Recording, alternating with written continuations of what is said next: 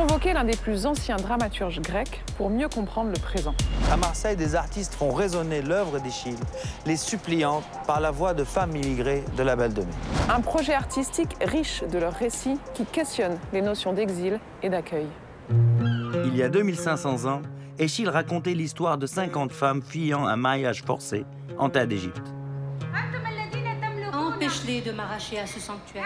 Arrivée dans la cité grecque d'Argos, elle supplie le roi de les accueillir. Les rois, chers des dieux, tout-puissant souverain, Zeus, écoute-nous, combat avec tes descendants, ces hommes violents Mais je n'ai pas le choix Je ne peux risquer la colère de Zeus, protecteur de demandeurs d'asile.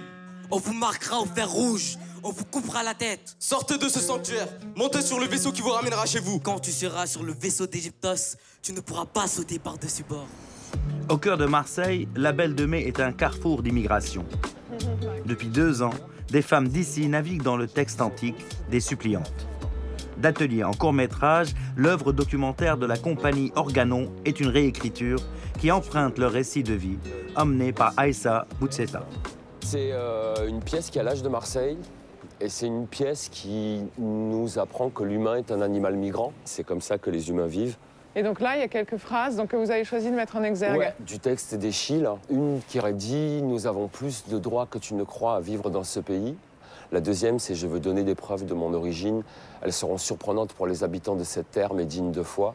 On a tous été pris dans la société française quand même, et beaucoup, beaucoup à Marseille, dans les plis de l'histoire euh, de l'Empire, de la, de la colonie. On a tous des preuves de nos parents, grands-parents, arrière-grands-parents, qui ont participé à la vie de ce pays un peu de loin, mais parce que la frontière de ce pays s'était déplacée ailleurs.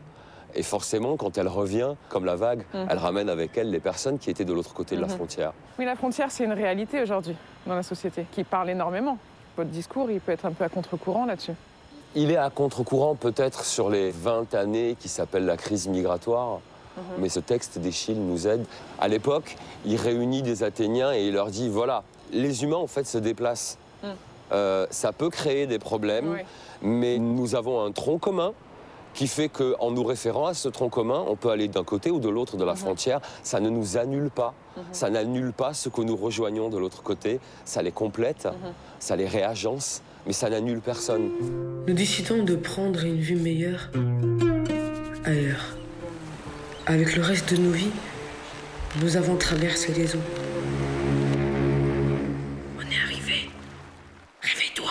C'est beaucoup, en fait, c'est un dialogue entre le théâtre sur scène, la vidéo. Comment ça s'est enrichi des expériences des femmes? L'idée, c'est aussi beaucoup de remettre à jour une, une histoire dont on ne parle pas beaucoup. Donc on travaille beaucoup sur les archives, notamment avec les suppliantes. On a mis en rapport Saint-Bernard, ce qui s'est passé en 1996 avec Saint-Bernard, et euh, les suppliantes.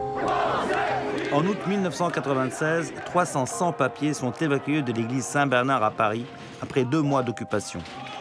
La porte de l'église est forcée à coups de bélier par les gendarmes. Filmé, l'épisode provoque une vague de manifestations. La scène a été reconstituée par les comédiens.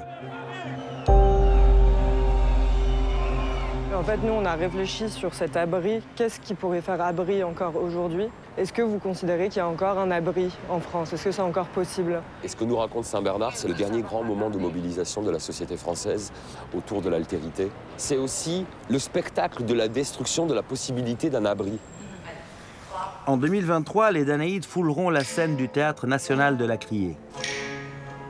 Aujourd'hui, Valérie Trébor, metteuse en scène, les guide sur la chorégraphie.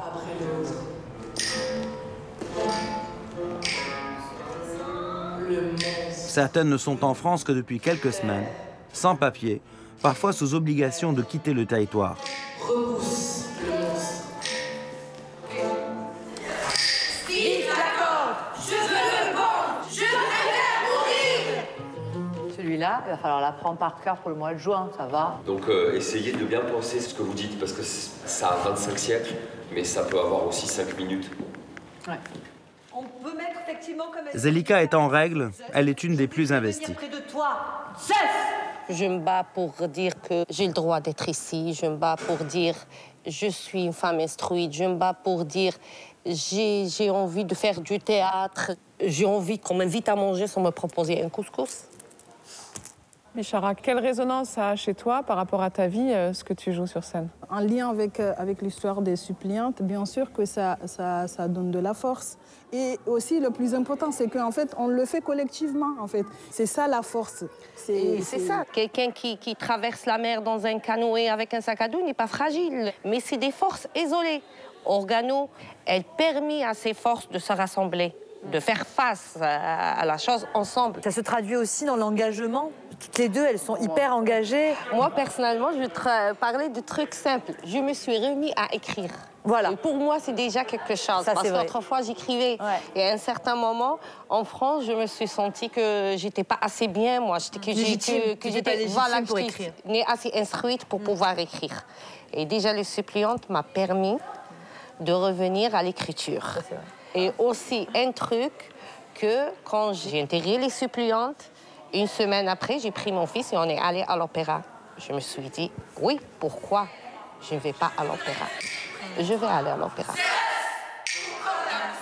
Pour raconter les histoires de vos quartiers, un mail, Instagram et Facebook.